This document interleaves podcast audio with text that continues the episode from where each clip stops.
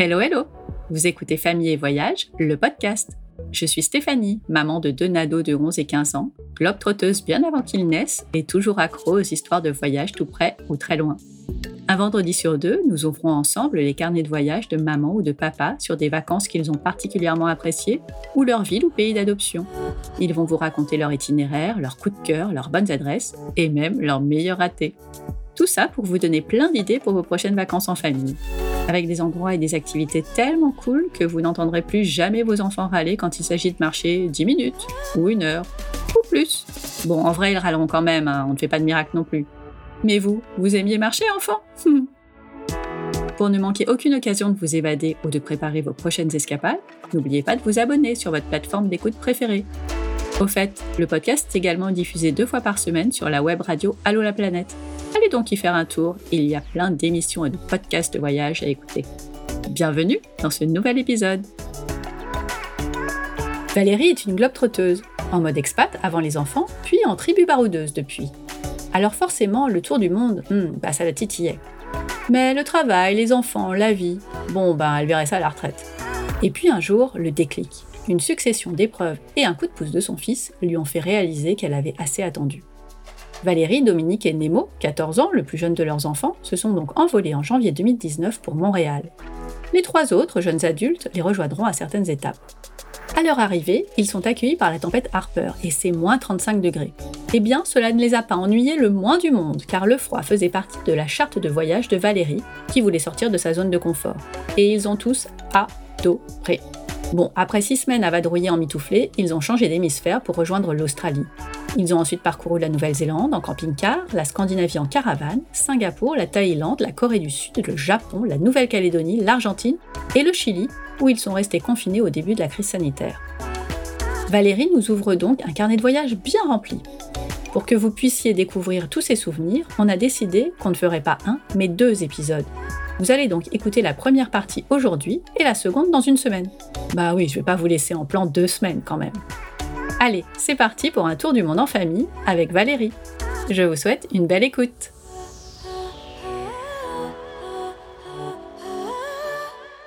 Bonjour Valérie. Bonjour Stéphanie. Et puis merci de m'accueillir chez toi. Je suis ravie. Ah bah avec plaisir. Comment ça va? Ça va très bien, très très bien. Bon, je suis vraiment contente de commencer cette nouvelle saison avec toi parce qu'on va parler euh, tour du monde, donc c'est génial. On va déjà faire plein de pays en un seul épisode. C'est vraiment un voyage qui fait rêver. Et comme tu l'as écrit, comme j'ai pu lire euh, sur tes posts Instagram euh, notamment, vous vous êtes créé des souvenirs pour toute une vie là. Oui, tout à fait. C'était c'était vraiment un rêve depuis toute petite. Euh, mais c'est des souvenirs extraordinaires qu'on s'est créés. C'est vrai. quand on revoit les photos, quand on en parle, c'est des moments extraordinaires qu'on a vécu ensemble, qu'on a partagés. Et, et voilà, c'est juste fantastique.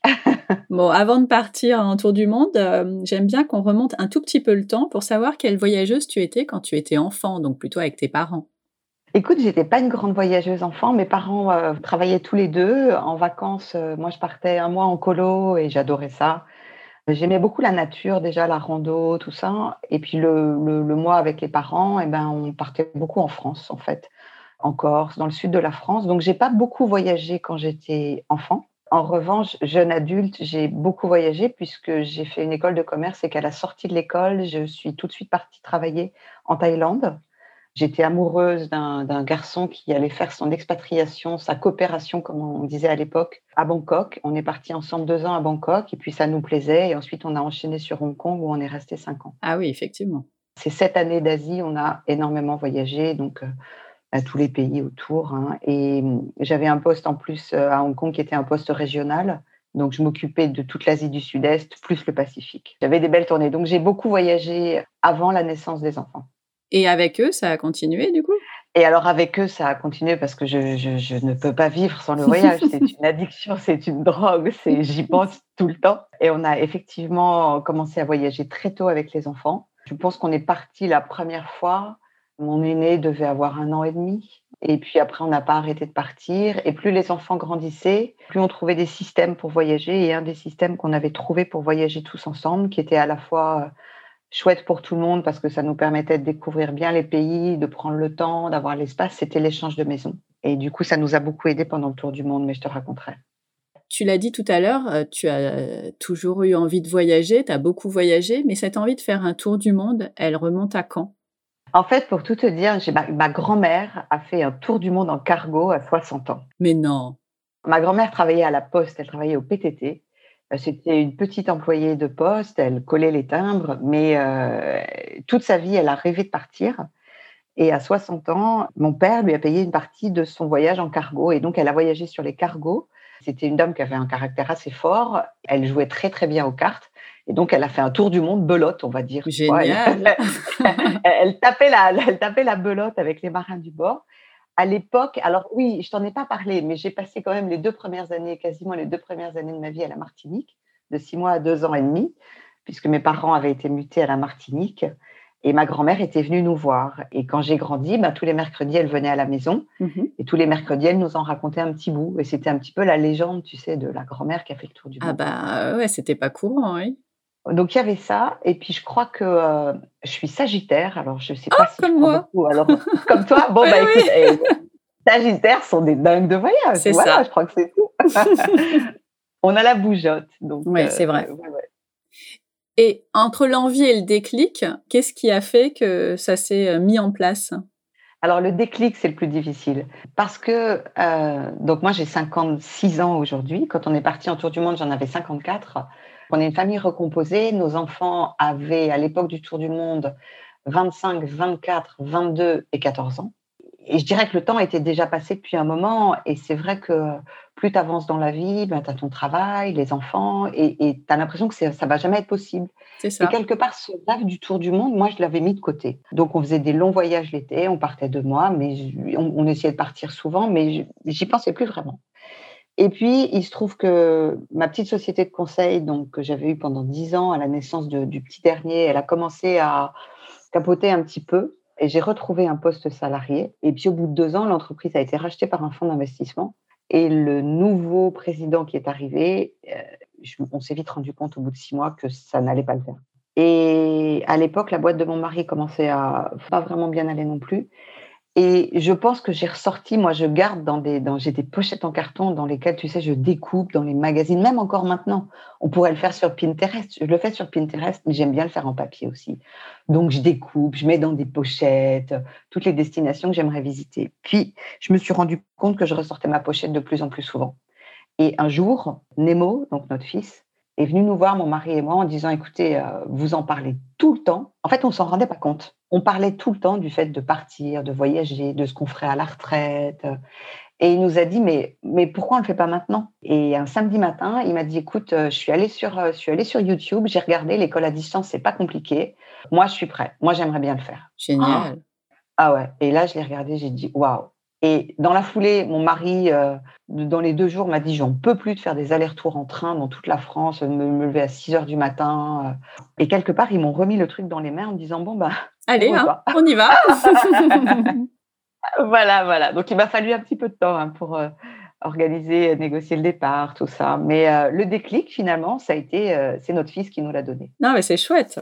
Et en fait, ça a été un petit peu plus délicat avec les grands. Qui eux étaient déjà grands et partis de la maison, du coup. Notre aîné, qui est le fils de mon mari, qui est plutôt très casanier, lui nous a dit oh là là, c'est votre délire depuis tout le temps, euh, allez-y. Mon aîné Calypso, qui euh, adore voyager, trouvait ça super. Elle dit oh là là, quel projet magnifique, mais elle s'est beaucoup inquiétée pour son frère. Ah bon? Mais vous vous rendez compte, euh, il est ado, il va rater son adolescence. euh, Oula Ouais, ouais, et il va être avec vous tout le temps, ça va pas être facile. À son âge, il a besoin de voir des jeunes. Donc, c'était un point important qu'elle posait. Et ma cadette était pas du tout contente. Ah ben d'accord. Ma cadette, elle disait euh, Mais pourquoi? Mais vous vous rendez pas compte C'est beaucoup trop tôt. euh, mais pourquoi vous avez cette envie urgente de partir comme ça Euh, elle, Et pendant un moment, elle a cru que j'étais malade, que j'avais une maladie grave et que Ah là je voulais la faire, euh, tu vois ouais, ouais. Et on s'imagine pas les réactions, c'est incroyable, quoi. Donc, on en a C'est fou, ils ont tous eu des réactions différentes. Ah ouais, très différentes. Du coup, on a beaucoup organisé le voyage aussi en fonction de, de ce qu'ils avaient dit. Donc, ne pas, évidemment, il n'était pas question de les abandonner, mais on s'est rendu compte qu'il fallait peut-être qu'on rentre un peu aussi régulièrement. Mhm. Et puis, Léonore, donc ma cadette, est partie pour euh, ses études à Singapour et on a organisé une partie du trajet autour de Singapour pour pouvoir la voir aussi assez régulièrement. Et puis on s'est arrangé pour que Nemo rencontre plein de jeunes. Enfin bref, on a, du coup, ils ont posé sur la table des problèmes qui n'étaient pas anodins et dont on a discuté tous ensemble. Faire en sorte qu'ils rencontrent plein de jeunes. Comment vous avez fait ça? Quand tu fais un échange de maison sur la plateforme, tu choisis des emplacements, mais tu regardes aussi, tu commences à discuter avec la famille avec qui tu vas échanger. Et je faisais toujours attention qu'il y ait des enfants. Et en particulier, quand on est allé à Sydney, c'était un échange, mais c'était un échange un peu particulier parce que il y avait deux maisons. Il y avait la maison principale où sont restés les, la famille qui nous accueillait, et puis une, annexe, euh, une petite annexe dans laquelle nous on a logé. Et cette famille, il y avait deux garçons de l'âge de Nemo. Et en fait, il est allé au collège avec eux. Enfin, Génial. Il, a passé une journée dans leur collège, tu vois. Et c'était un peu, comment dire, euh, l'attraction, le Frenchie qu'il y a à Sydney. ah ouais, c'est pas mal ça. Ok, du coup, je comprends mieux. Oui. Et puis après, sur le groupe Les Familles autour du monde, qui est un groupe sur Facebook qui est, vraiment très dynamique, euh, bah, quand on sentait que Nemo était un peu en manque de jeunes, on postait un petit mot en disant Hé les gars, euh, on est à tel endroit, est-ce qu'il y a des jeunes dans le coin? Des familles dans le coin. Et ça nous a permis de rencontrer des familles. Donc on a rencontré des familles locales via les échanges et des jeunes Français euh, via les familles autour du monde. Combien de temps ça a mis de planifier ce long voyage? Le plus difficile, ça a été l'itinéraire. Ce qu'on a commencé par faire, c'est qu'on a sorti une carte du monde, on s'est assis tous les trois et on a listé tout ce qu'on voulait faire. C'était soit des pays, mais ça pouvait être aussi, euh, par exemple, Nemo voulait aller voir euh, la K-pop en Corée. Euh, mon mari voulait absolument, il est fan d'animaux, il fallait absolument qu'on voit des guanacos, des kangourous, des koalas. Donc, on a chacun mis toutes nos envies. Et au début, c'était l'enfer. Il y avait, il y avait plus de 120 choix. Si on avait mis des petits post-it dans la carte, c'était énorme. Ouais, ça fait long. on a commencé comme ça. Et puis après, petit à petit, ben, tu, vires des post-it, tu essayes de faire des choses par rapport au climat aussi. Donc après, voilà, on a regardé par rapport au climat comment organiser la chose. Et puis après, on s'était fixé un autre défi qui, qui, faisait partie de notre petite charte, cette histoire de sortir un peu de notre zone de confort. Donc on s'était dit qu'est-ce qu'on n'aime pas ou qu'est-ce qui nous fait peur. Et du coup, qu'est-ce qu'on va faire? Ben, Nemo voulait pas aller en Australie parce qu'il y avait plein de bêtes. Parce que sur YouTube, euh, les YouTubeurs disaient que l'Australie, c'était plein d'animaux mortels. Or, c'était un problème parce que, un, c'était le rêve de mon mari. Et puis, deux, au niveau des échanges de maisons, oh, quand on a commencé à, regarder un petit peu, c'était là où il y avait quasiment le plus d'échanges avec le Canada. Et puis finalement, bah, tu vois, à force de, discuter, je dis toujours un tour du monde en famille, vraiment, ça se discute en famille. Quoi. Ben, on a fait chacun nos compromis. Euh, et il nous a facilement fallu deux, deux mois et demi. Ouais, ce qui n'est pas si long. Ouais, avec des... mais sachant, tu vois, ça faisait quand même un moment qu'on voyageait, donc on avait un petit peu en tête quand même des destinations qu'on voulait absolument voir. Après, ce qui était compliqué, c'est quand tu, une fois que tu mets tout ça sur le papier, c'est euh, OK, mais comment on finance ça? Eh oui. Tu vois, par rapport à l'itinéraire, on a commencé à regarder des Airbnb, des choses comme ça parce qu'on avait plus on pensait plus à l'échange pour une simple et bonne raison. Oui, j'ai oublié de te dire ça. on avait vendu notre appartement à Paris parce qu'on avait prévu de s'installer en province, ce qu'on n'a pas fait finalement. Aïe. Donc on n'avait plus d'appartement. On avait un bateau.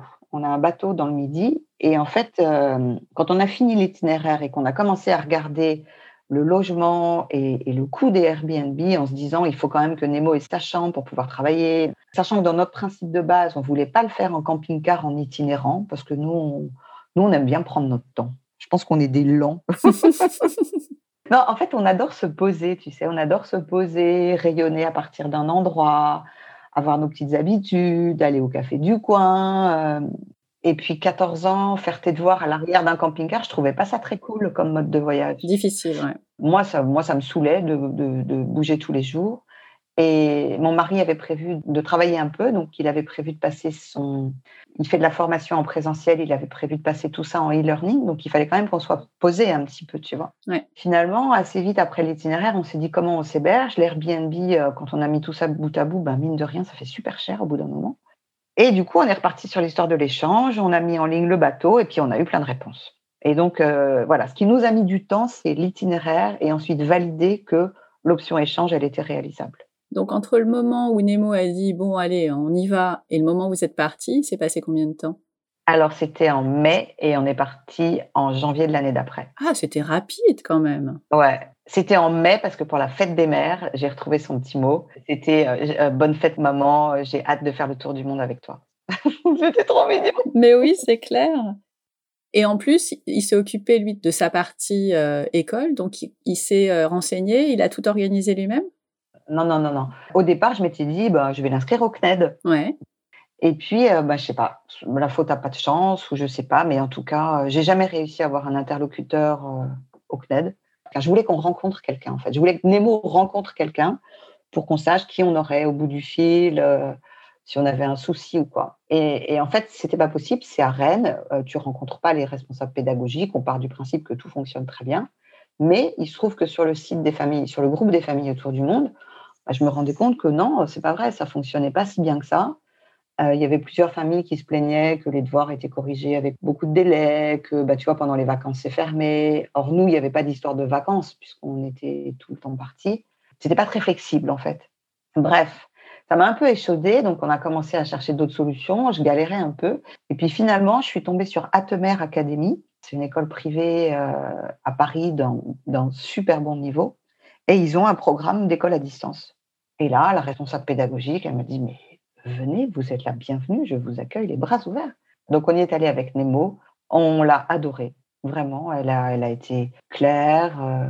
D'abord, elle nous disait que effectivement les devoirs étaient corrigés très rapidement qu'on on aurait toujours un interlocuteur au bout du fil. Enfin, elle nous a vraiment rassurés. Donc on s'est dit, allez, bingo, et puis c'est une bonne réputation, et on s'est dit aussi, au retour, ça sera aussi une façon de rentrer en disant, bah, s'il a eu des bonnes notes avec Atemer, parce que dans les... Nemo avait dit dès le départ, il n'est pas question que je redouble. Il rentrait en quelle classe du coup? En fait, il a fait le premier trimestre de troisième en vrai, enfin en physique, et ensuite, il a fait la suite à distance. Donc, il a fait les deux derniers trimestres de troisième à distance et toute sa seconde à distance. Et on a choisi de ne pas lui faire passer le brevet, puisqu'on n'était on n'était pas au bon endroit et que de toute façon, le brevet n'est pas obligatoire. Il a quand même fait l'examen. Là, c'est la sœur cadette qui est très, très, qui est très mateuse, qui a insisté pour qu'il le fasse. Donc, il l'a fait. Elle l'a corrigé et il a trouvé qu'elle avait bien fait. Elle a trouvé qu'il avait bien fait. Ah, bah, très bien, alors. Pour la partie école, on s'est organisé comme ça. Il y avait un emploi du temps euh, classique qu'on pouvait adapter. Euh, il y avait un certain nombre de devoirs à rendre par semaine, mais, euh, mais on faisait comme on pouvait en fait. Bah, si on n'avait pas de Wi-Fi, ben, on ne le renvoyait pas, puis on le renvoyait un petit peu plus tard. Et ça, de toute façon, ça posait pas de problème et ils ont continué à être bienveillants ils ont continué à être très très bienveillants et on a effectivement eu euh, Madame Patrinos et je la cite dans mon livre, je la remercie parce que je pense qu'elle a fait vraiment partie de, du voyage. Je lisais beaucoup dans les familles autour du monde que l'école pouvait être un, souci et je pense qu'elle nous a vraiment aidé à faire en sorte que ce soit agréable. Et l'autre chose, c'est que euh, bah, on avait mis en place une routine, tu sais, euh, tous les matins, Nemo faisait, travaillait, il était à l'école à distance en fait, donc il y avait des cahiers à lire et puis on avait décidé de faire ensemble le français et l'espagnol ou le français et l'éco quand il a commencé à faire l'éco, parce que j'aime bien le français, et puis pour pas le laisser tout seul non plus derrière ses cahiers tout le temps. Donc en fait, on était très routinier quelque part, tu vois. Le matin, il faisait ça, mon mari faisait son e-learning, moi j'organisais la suite du voyage, j'avais commencé à prendre des notes, à écrire un petit peu. Et, puis l'après-midi, on se promenait, on allait faire plein d'activités. Puis le week-end, évidemment, c'était freestyle. Mais cette routine nous a permis d'être euh, d'être très cool, en fait. Et pendant les périodes de vacances scolaires en France, ben, nous, on était en vacances aussi. Donc on se disait que là, il n'y avait pas d'école. Cette routine, c'est en fait comme si vous vous installiez dans un pays pour y vivre à chaque fois. Donc vous aviez une vie quotidienne. C'est exactement ça. En fait, tu as mis exactement le mot. C'était ça qu'on voulait vivre. On voulait vivre le fait de faire comme si on était québécois, comme si on était, tu vois. C'était ça qui nous intéressait dans l'histoire. Une fois que c'était mis en place, Nemo a été euh, rigoureux entre guillemets et a vraiment suivi euh, la routine jusqu'au bout, où il a fallu de temps en temps lui rappeler qu'il y avait aussi l'école à gérer on avait fait son emploi du temps, on savait par quoi il commençait, on s'était débrouillé pour que le lundi il démarre par la matière qu'il préférait et tout ça. Je t'avoue que les 15 premiers jours à Montréal, j'étais sur son dos tout le temps. Parce que quelque part, je m'inquiétais aussi. Je me disais, j'espère qu'on ne fait pas une bêtise, j'espère que je ne vais pas lui faire rater son année scolaire. Enfin, je sais pas, je ne voulais pas me sentir coupable de ça. Et euh, au tout début du voyage, on avait l'habitude de faire des petits points toutes les semaines, donc tous les dimanches. Euh, on se disait alors, qu'est-ce qui marche, qu'est-ce qui marche pas? Mm-hmm. Et au bout de 15 jours, Nemo m'est rentré dedans en me disant, écoute, tu peux pas être sur moi tout le temps comme ça. Je t'ai dit que je voulais faire ce voyage, je veux le faire. Je veux le faire, donc euh, fais-moi confiance. Et ah. donc là, je me suis dit, ok, ok, lève le pied, ma chérie, sinon ça va mal se passer. Et de fait, écoute, il s'est vraiment pris en main, quoi. Donc c'était, bien c'était super. Là où j'ai dû les bousculer un peu plus, les deux garçons, c'était plus parce que euh, vous avez eu l'habitude que maman organise les voyages d'habitude avant, euh, quand on partait en vacances. Mais là, non, moi, je ne peux pas tout gérer toute seule. Donc, c'était plus là où de temps en temps, je disais, euh, ouhou, tu peux d'être là. vous aviez décidé dès le départ que ce serait 15 mois? Non, au départ, on devait partir 18 mois. Ah, ah oui, mais. Et oui. on devait partir 18 mois puisqu'on devait faire toute la fin de. Enfin, c'était la seconde en entier à distance. Ça veut dire qu'on allait jusqu'à juin 2020 et en fait, en mars 2020, oups, la Covid. Et là, on s'est retrouvé confiné dans le désert d'Atacama et tatata. Donc, et, vous êtes et on est rentré. On en reparlera. Donc, Nemo, l'école, ton mari travaille à distance. Toi, tu as fait une pause à ce moment-là pour vivre ton voyage euh, De toute façon, j'avais négocié mon départ, donc j'avais plus de travail. Donc, euh, je m'étais dit, je vais profiter du tour du monde pour euh, apprendre tout ce que j'ai toujours rêvé d'apprendre ou faire tout ce que j'ai rêvé de faire. Donc, le matin, pendant que Nemo faisait ses cours et que mon mari travaillait, je m'étais inscrite à une plateforme de, tu sais, de cours en ligne. Mmh et puis, j'ai fait des cours d'écriture, des cours de photo. Euh, super. Plein de trucs, en fait. Voilà. C'était super intéressant. Donc, tout le monde était occupé le matin et profitait euh, du pays l'après-midi. Super. Ouais, exactement, exactement. Côté valise, quand on part en tour du monde, euh, c'est un peu le casse-tête. Et sachant les pays que vous avez fait, en commençant par le Canada où ça pèle grave l'hiver, et les pays où il fait un peu meilleur, comment vous avez géré ça? Alors, c'est un très bon point. D'abord, d'abord, un petit point sur la valise. Nous, on est très valise. Je vois pareil souvent dans les postes, quel type de sac à dos prenez-vous? Les sacs à dos, on avait essayé, tu sais, comme on avait quand même pas mal voyagé avec les enfants avant, ça faisait bien longtemps qu'on avait abandonné le sac à dos parce que tu te retrouves à porter les sacs à dos tous les enfants. C'est ça. Ça fait mal au dos. Dans la vérité, ton sac à dos, à part si tu pars en trekking, tu vois, pendant trois semaines où là, il faut vraiment un sac à dos, en fait, euh, il te sert à rien, quoi. Tu le prends, tu le mets dans, et puis après, il est posé dans, l'endroit où tu es. Donc, on a toujours voyagé avec des petites valises à roulettes. Donc, déjà, c'était des valises. Ensuite, si je reviens à la discussion qu'on avait eue avec les grands au début, qui disaient mais on va plus vous voir et on va plus voir Nemo grandir et comment ça, va se passer, on a finalement décidé assez vite de voyager un peu en marguerite euh, et que les grands nous rejoindraient sur certaines étapes. Donc après le Québec, on est rentré et on est reparti en Australie. Donc, on a eu le temps de changer de valise. Ah oui, et ça fait quand même des sacrés voyages en avion, du coup.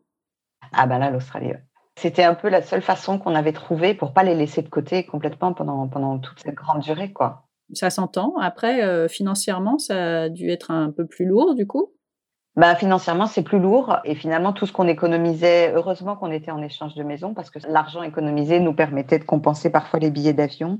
Et puis, comme encore une fois, ça faisait pas mal de temps qu'on voyageait, on avait des miles aussi. Ah oui, super. Donc, on a aussi utilisé les miles. OK. Côté santé, est-ce que vous aviez prévu euh, une assurance spéciale? Je sais que certains, le, enfin certains, non, tous ceux qui partent en tour du monde euh, souscrivent euh, ce type d'assurance. Est-ce que vous l'avez fait aussi? Alors, au début, non. Parce qu'en fait, avec ta carte de crédit, tu es couvert pendant trois mois. Et comme nous, au début, on s'est dit on va le faire en marguerite, bah finalement, à chaque fois qu'on rentrait, l'assurance, tu vois, l'assurance de la carte euh, Visa ah bah On l'a pris qu'à la fin, quand on s'est retrouvé coincé, euh, enfin à la fin, quand, euh, quand on est parti en Amérique du Sud et qu'on devait ensuite enchaîner sur les États-Unis, là, on a pris une assurance avec Chapka, qui est un peu l'assurance que recommandent tous les tours du monde. Ok. Et est-ce que vous avez quand même, à part euh, l'hébergement et les vols, ce qui est déjà pas mal, est-ce que vous aviez réservé des choses avant de partir ou vous l'avez fait au, feeling, enfin au feeling, avec toi et ta préparation, mais est-ce que vous avez réservé certaines choses avant de partir?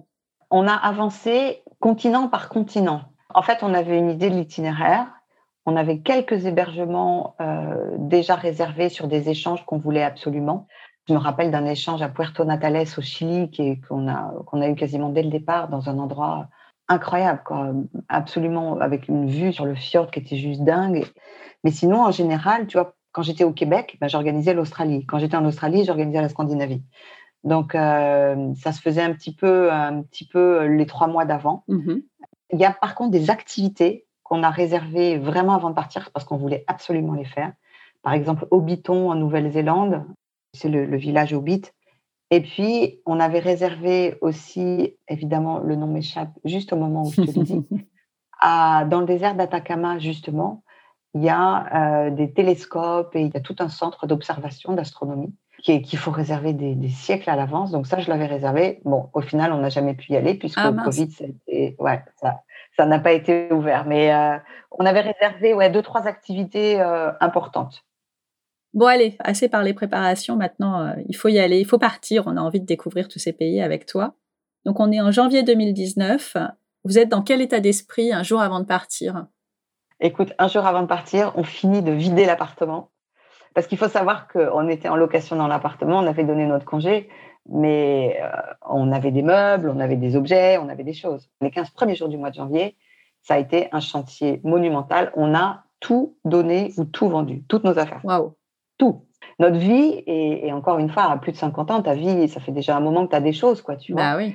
Et quand on est parti à Montréal, notre vie tenait dans euh, une pièce, dans une pièce en plus. Voilà. C'était à la fois, comment te dire, il y avait un côté stressant et en même temps grisant. C'est-à-dire, je ne sais pas comment t'expliquer, plus on se libérait des objets, et pourtant il y a, il y a des choses auxquelles on tenait. Finalement, plus tu t'en sépares et plus tu te rends compte que ah, tu as ce sentiment de liberté. Ah, mais mmh. tu t'allèges, mais c'est extraordinaire. Donc, quand on est parti, on était léger comme tout parce que finalement, on n'avait plus que ce qui tenait dans nos valises, quoi. Oui, et vous aviez tellement pas eu le temps de penser euh, vraiment à votre départ puisqu'il fallait tout vider que c'était un peu la libération, là. Ah ouais, ouais, on n'était pas du tout angoissé par contre. Un peu triste de quitter les grands, évidemment. Bah oui. Le dernier dîner, évidemment, très triste. Mais ce côté jubilatoire de oh putain on redémarre à zéro. Ouais, c'est cool. Bon, vous prenez l'avion, vous arrivez à Montréal, moins 35. Welcome. Tempête Harper, moins 35. Trop bien. non, c'est ce que j'avais écrit dans mon, dans mon inconfort. Il y avait le froid. Et donc, euh, donc moi, c'était le froid. Les garçons, c'est le chaud. Et donc, j'avais dit, euh, bah, on va démarrer par ça. Bon, je ne savais pas qu'il ferait moins 35 quand on arrivait, c'était assez exceptionnel. Moins 35, mais quel enfer. Et en plus, on est arrivé, donc, échange de maison, on arrive au plateau à Montréal, euh, on est de nuit, le taxi nous a déposé devant la maison. C'est une maison, tu sais, comme, comme tu peux voir sur les photos à Montréal ou, parfois à New York, c'est avec l'escalier en fer, là, dehors. Nous, on est à l'étage, il faut qu'on récupère la clé chez la maman qui se trouve au rez-de-chaussée. Il est 22 heures, on tape, elle me donne la clé et on n'avait pas capté qu'il y avait deux étages à monter à l'extérieur avec nos valises, qui effectivement étaient un peu costauds puisqu'on partait au Canada en hiver. Mais je sais pas, on était surexcités. Donc euh, j'ai monté les valises comme si de rien n'était. On est arrivé dans l'appart, il nous avait laissé un petit mot hyper gentil et on a commencé en étant euh, vraiment le mot c'est surexcité. C'était le début, on était trop contents.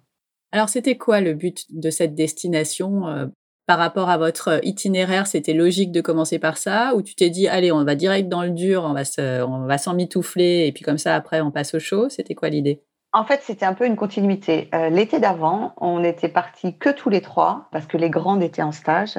C'était la première fois qu'on partait que tous les trois. D'habitude, on partait toujours à six. Et on était partis au Québec en été.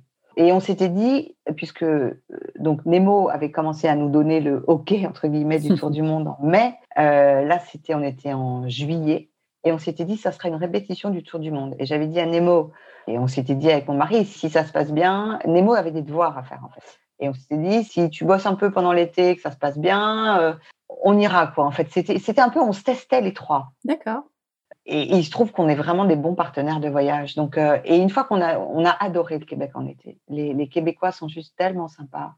Le pays est merveilleux et tout le monde nous disait, mais il faut absolument revenir en hiver. Et nous, on disait, mais il fait hyper froid. c'est ça.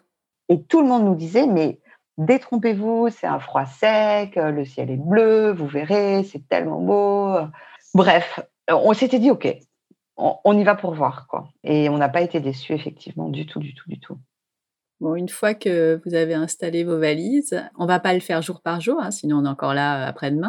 Mais est-ce que tu peux, et on, fera ça pour tous les pays, euh, déjà nous décrire un peu euh, ce pays, ces endroits que vous avez vus? Tu viens un peu de le faire, mais vous, vous n'y étiez pas encore par rapport à ce qu'on vous disait. Qu'on essaye de se projeter. Et quelles étaient vos intentions et quels ont été finalement vos coups de cœur dans ce pays? Ok. Donc, on a, on a centré uniquement sur le Québec, qui est une des provinces du Canada.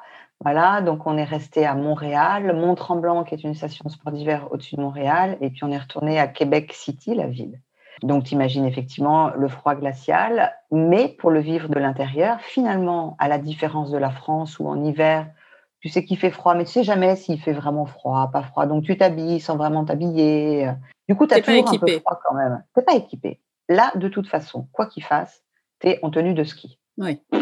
Donc, tu es en tenue de ski. Mais Montréal, il faisait tellement froid au début, donc avec euh, le moins 35, on avait vraiment la tenue de ski, on avait les lunettes, tu sais, les, gros masques de ski, et tu laissais à peine le nez dehors, à, part pour prendre la photo, parce que sinon, il, il faisait très froid. Mais en revanche, ciel bleu, temps sec, et puis, comme tu sais qu'il fait super froid dehors, bah, de toute façon, quoi que tu fasses, tu passes un quart d'heure, 20 minutes à t'habiller avant de sortir. Mais du coup, quand tu es dehors, tu n'as plus froid, en fait. Enfin, tu n'as plus froid.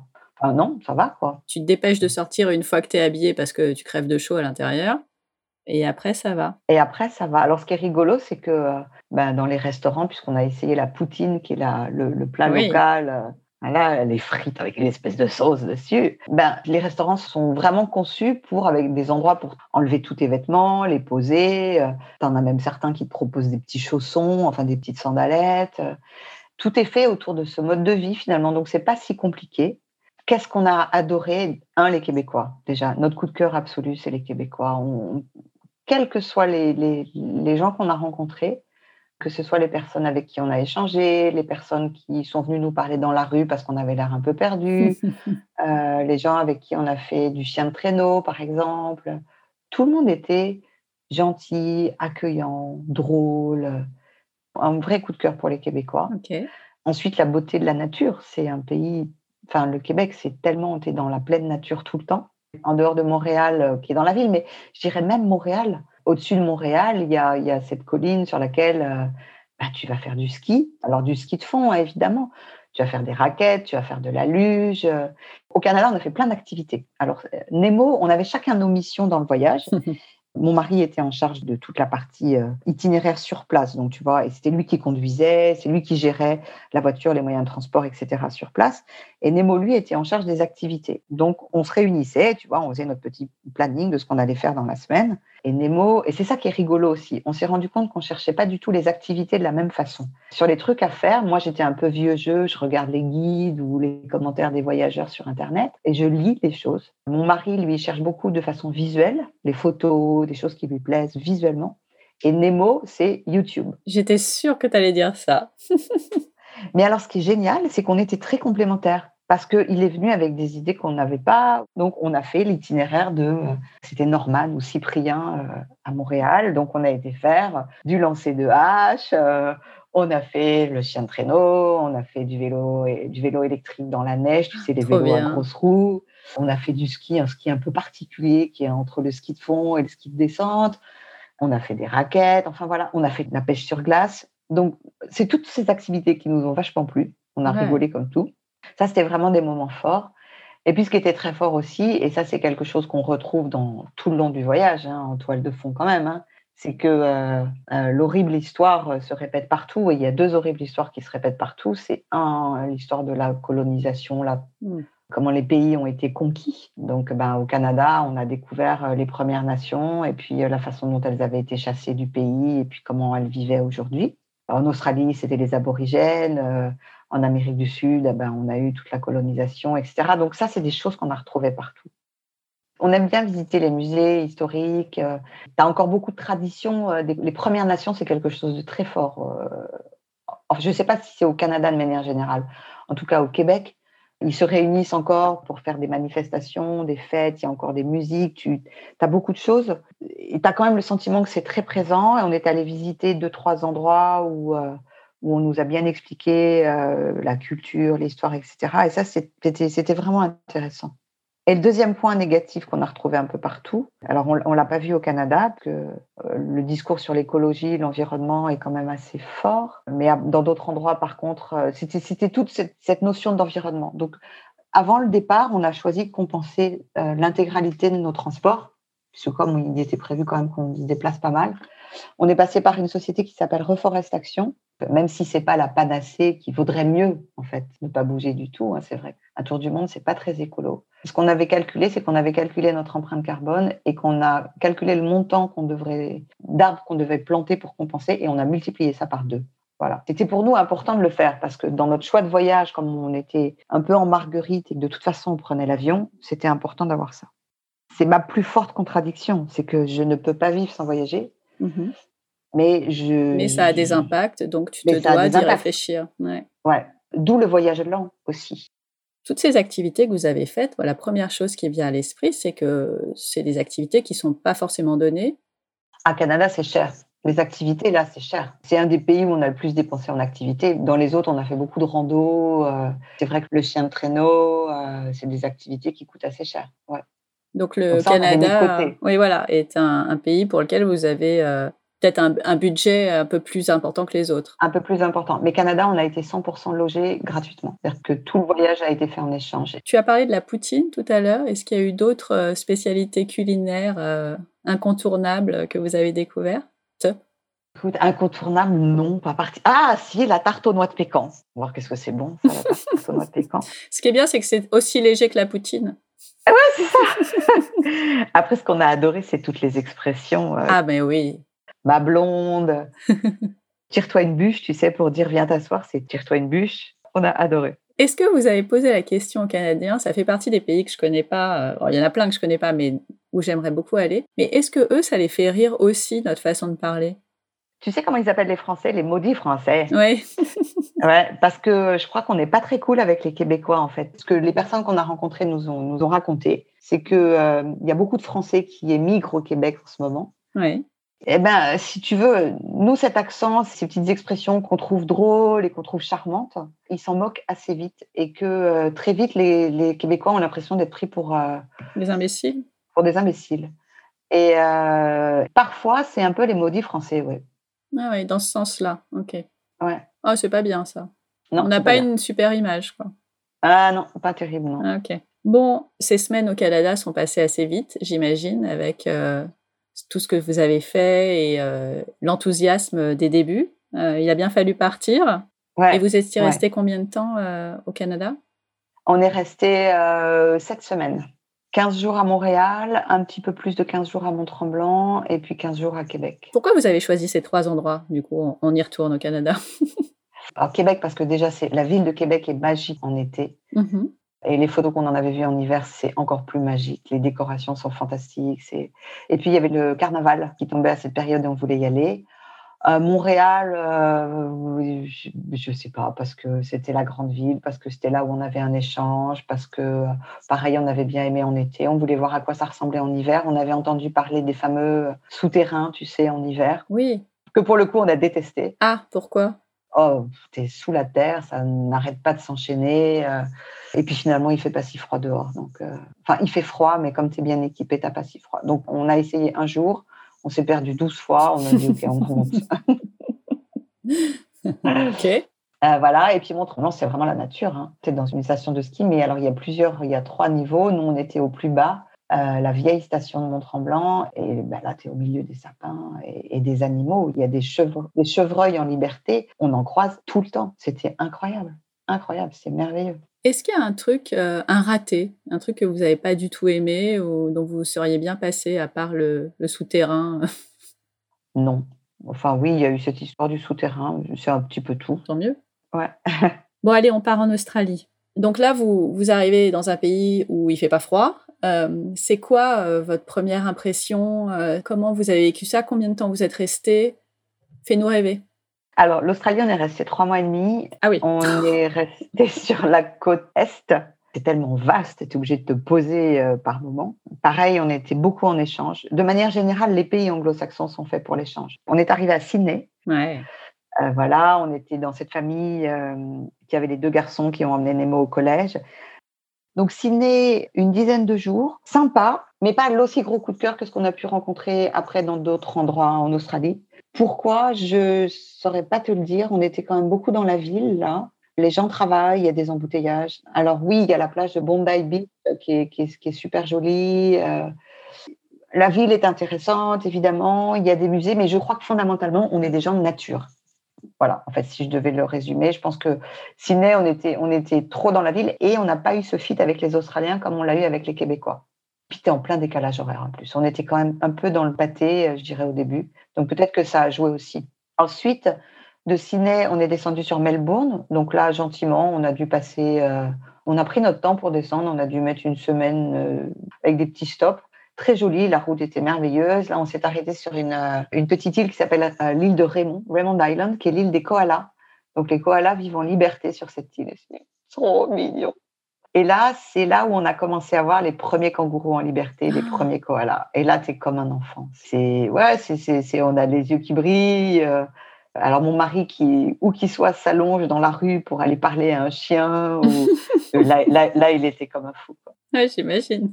Voilà, à Raymond Island, on a logé, je me rappelle, dans un. Là, on était chez l'habitant et on habitait dans une famille où il y avait une, petite adolescente qui s'appelait Mia, qui avait l'âge de Nemo, qui apprenait le français qui était super rigolote. Ils ont discuté ensemble, il lui a fait faire son français. En fait, c'était vraiment sympa. Voilà, ensuite on s'installe à Melbourne. Donc Melbourne, échange de maison. On est resté 15 jours. Super sympa, on était près de l'eau, il y a des bateaux partout. Euh, on était à Saint-Kilda très exactement. Il y a des pingouins la nuit. Alors, je sais plus si c'est des pingouins ou des manchots. Je crois que c'est penguins en. en ouais, je crois que c'est l'inverse. Ouais. C'est l'inverse. Et c'est incroyable, quoi. Ils sont là juste devant toi. Il y a toute une colonie. Il y a le street art aussi, qui est joli à voir. Il y a toutes ces anciennes maisons victoriennes qui sont très belles. Il y a une ambiance un peu, un peu cool, un peu baba cool, très sympa. Mm-hmm. Euh, voilà, on a beaucoup aimé Melbourne. Notre aînée nous a rejoint à Melbourne. Et, euh, on est parti, donc elle est restée les 15 jours à Melbourne. Ensuite, on est parti ensemble sur la, la Great Ocean Road, donc aller voir les douze apôtres. Voilà, donc des formations rocheuses dans l'eau. Alors, il y en a plus douze, hein, mais euh, la route est, très, très, très, très, très scénique et ces formations sont extraordinaires à voir. Après, c'était bourré de Chinois. Ah. Et donc, c'est sur la pointe des pieds pour bien voir. Donc, après, on a repensé à Bruno Maltor qui dit toujours il faut partir très tôt le matin. Donc, eh écoute, le lendemain matin, on a fait le lever de soleil, comme ça, on était tranquille. Ensuite, on est parti sur. Euh, et là, on avait un échange de six semaines. Alors, six semaines, on n'avait jamais fait aussi loin, ah aussi longtemps. Là, il se trouve en fait qu'on a été logé sur une ferme, une ferme bio, à 20 km de Byron Bay dans un petit village qui s'appelle Mullumbimby. Et euh, Mullumbimby, euh, on ne savait pas trop non plus, hein. Mullumbimby, c'est un ancien village de hippies. En fait, dans les années 60, il y a beaucoup de, cadres de Melbourne euh, et Sydney aussi qui sont venus s'installer d'abord à Byron Bay, puis ils ont trouvé qu'il y avait trop de monde à Byron Bay, trop de surfeurs, trop de tout ça. Ils sont remontés dans les terres, donc à 20 km, et ils ont créé ce petit village de Mullumbimby super rigolo. Donc là, au supermarché, tout le monde est pieds nus. Euh. Alors là, c'était très babacou, très, très hippie. On a été très marqué là. En Australie, on a aimé cette ambiance un peu cool. Euh, il y avait le marché, ce qu'ils appelaient le Farmers Market, qui est le marché des producteurs. Nous, en France, de temps en temps, on a un marché des producteurs. C'est un peu genre le marché du, tu sais, du manger local, mais tu un, un, de, temps, en, temps. en temps, mais pas tout le temps. Tandis que là, les, les, producteurs ne vivent que de ce marché. Donc, euh, il y en a un par semaine. Les producteurs, ils ont entre 25, ouais, allez, 25 à 35 ans, très jeunes.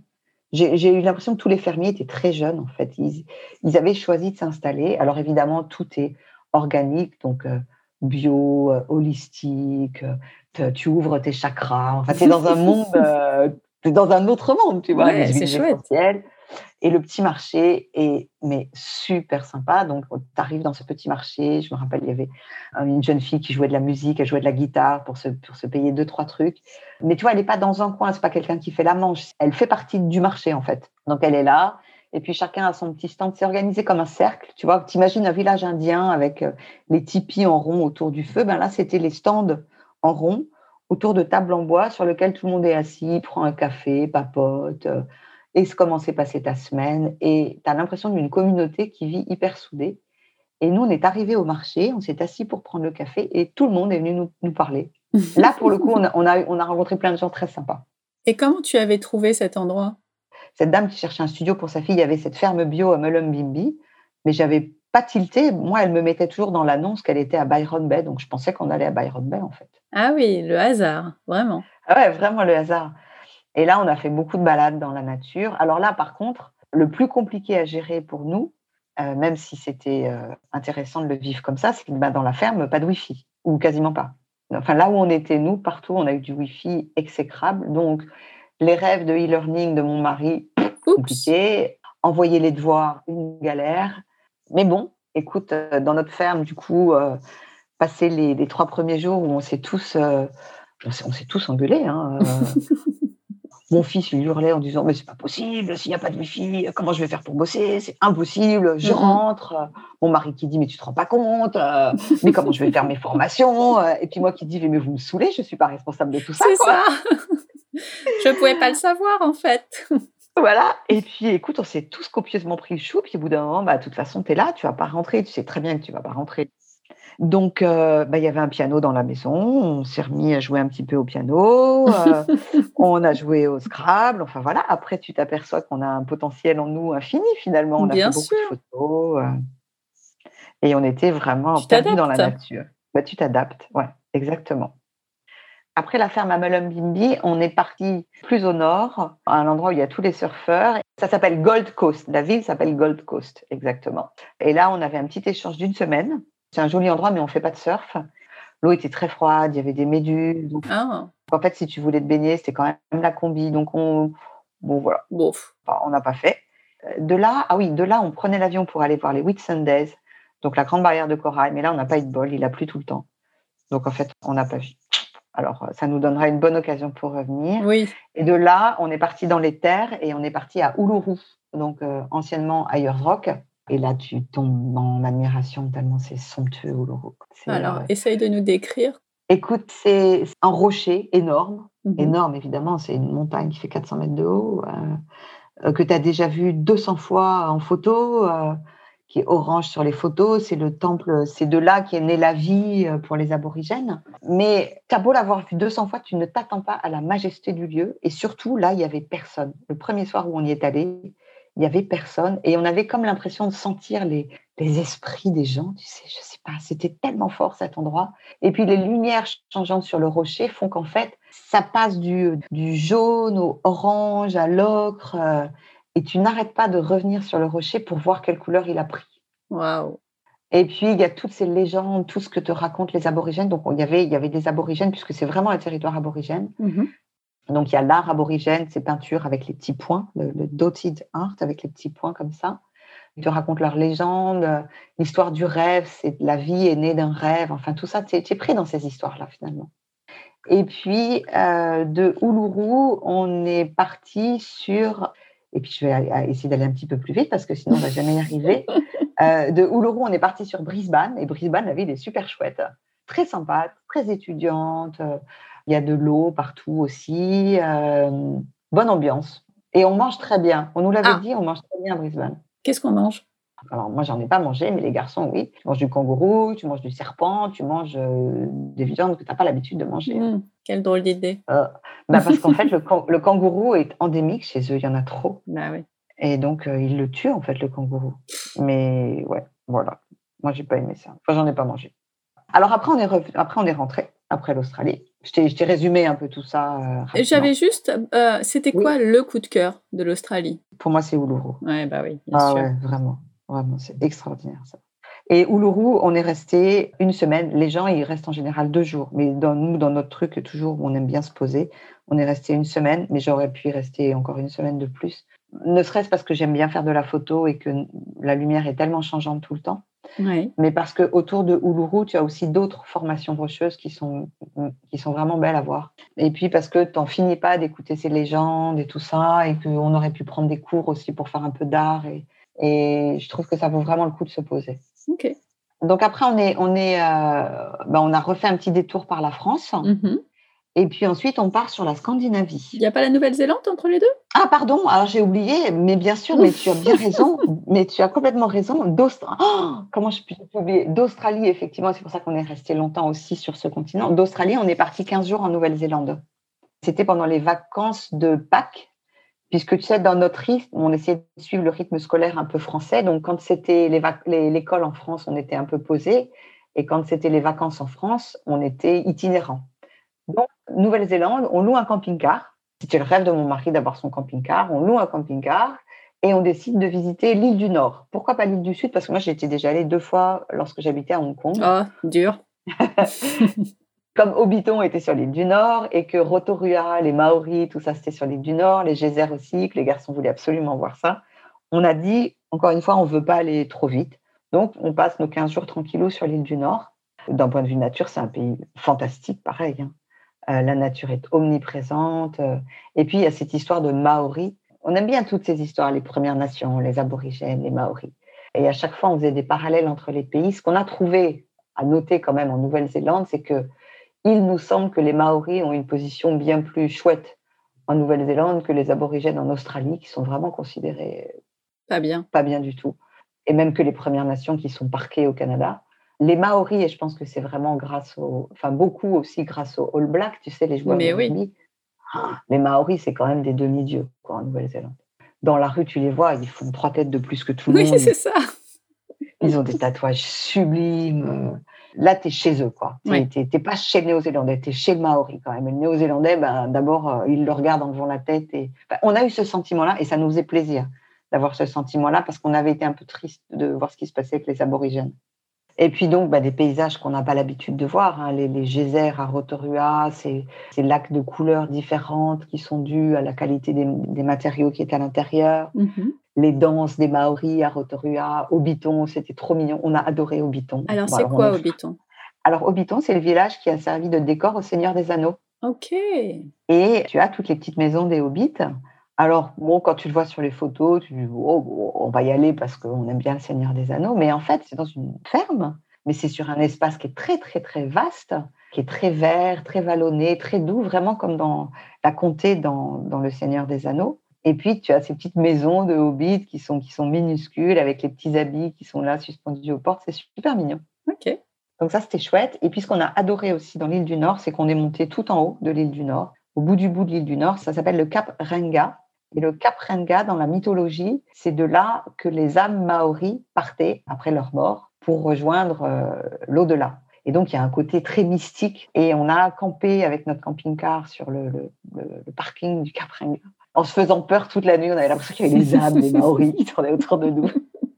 Et autour, il y a des belles balades à faire. Et on a pris en stop un couple de, de Californiens qui venaient de se faire 1000 km à pied. Donc, ils avaient fait la traversée, ce chemin qui traverse toute la, Nouvelle-Zélande, de l'île du Sud à l'île du Nord, et dont l'arrivée est à Caprenga, et on les a récupérés, enfin, ils faisaient du stop, hein, et donc on les a redescendus. Ils nous ont raconté un peu leur périple, euh, assez impressionnant. Une chouette rencontre. Ouais, ouais, une chouette rencontre. Donc voilà, donc euh, Nouvelle-Zélande, euh, évidemment, un pays vraiment sympa. Les Néo-Zélandais sont cool. En revanche, alors nous, on n'a on pas aimé le camping-car. Ah ben, C'était la question que j'allais te poser à la fin de, de ce tour de Nouvelle-Zélande parce que on en a parlé au début, c'était pas le, le, moyen de transport que vous vouliez euh, pour toutes les raisons que tu as évoquées. Donc, tu n'as pas aimé. Confirmé. On n'a pas aimé pour plein de raisons différentes. En fait, on entend souvent euh, euh, ouais, le camping-car, c'est la liberté, etc. Alors, en Nouvelle-Zélande, pas du tout, et surtout pas en période de vacances de Pâques. Pourquoi? Ben D'abord, c'est quand même assez énorme. Donc, quand tu rentres dans une petite ville, tu ne te gares pas où tu veux. Ensuite, tu ne dors pas où tu veux. Tu n'as pas le droit de. Dans l'imaginaire, on est là, on pose son truc au bord d'un lac et c'est merveilleux et tout. Mais non, c'est pas vrai. Il y a des panneaux partout interdits. Donc, à la rigueur, quand tu as un tout petit van qui fait pas trop van, ça passe? Ça passe vite, mais ça passe. Mais sinon, partout, il y a des panneaux interdits. Quoi. Ah ouais. Il y a dû avoir trop d'abus, trop de monde en même temps. Euh. Ce que je comprends. Au final, tu es dans les campings. Vacances de Pâques en Nouvelle-Zélande, dans les campings, ils adorent le camping, les Néo-Zélandais. Et quand ils partent en camping, ils partent avec mais, un matos de dingue. Donc, ils ont des tentes colossales.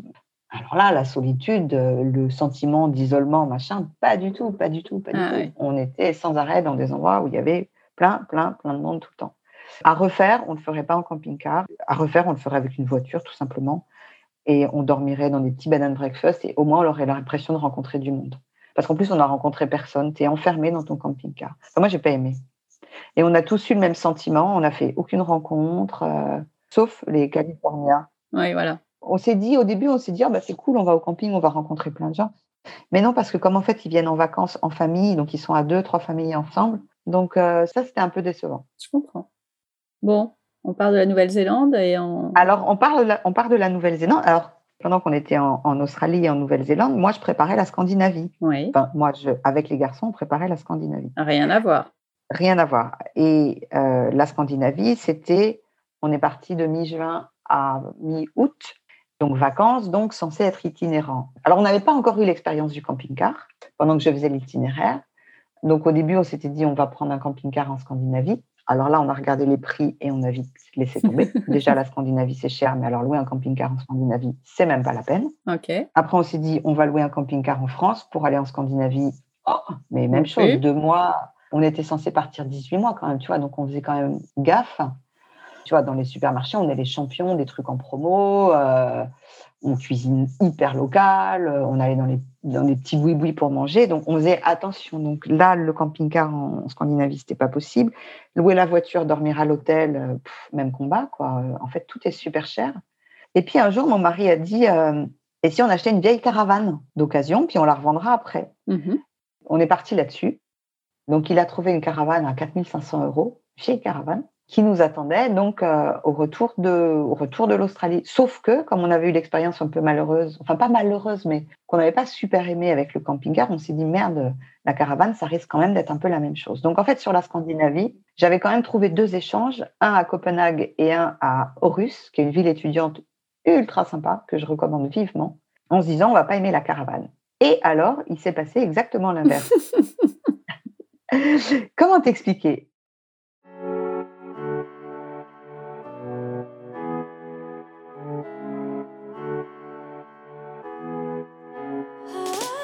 Si c'est pas un teasing de dingue pour la semaine prochaine, ça, nous partirons donc pour la Scandinavie, puis l'Asie, l'Océanie et l'Amérique du Sud. En attendant, merci d'être resté à l'écoute. Comme d'habitude, toutes les informations sont dans les notes de l'épisode sur le blog famille et voyage avec un s.com slash podcast. Si vous avez des questions ou si vous voulez ouvrir vos carnets de voyage sur le podcast, on se retrouve sur Instagram à famille et voyage underscore blog underscore, vous savez, c'est le tiré du bas. Et si vous avez envie de m'aider à faire connaître encore plus le podcast, n'hésitez pas à partager, à vous abonner ou à laisser un commentaire sur votre plateforme d'écoute préférée. Ça ne prend que quelques secondes, mais ça change tout. On se retrouve donc la semaine prochaine pour la suite du voyage. D'ici là, prenez soin de vous, inspirez-vous et créez-vous de chouettes souvenirs en famille.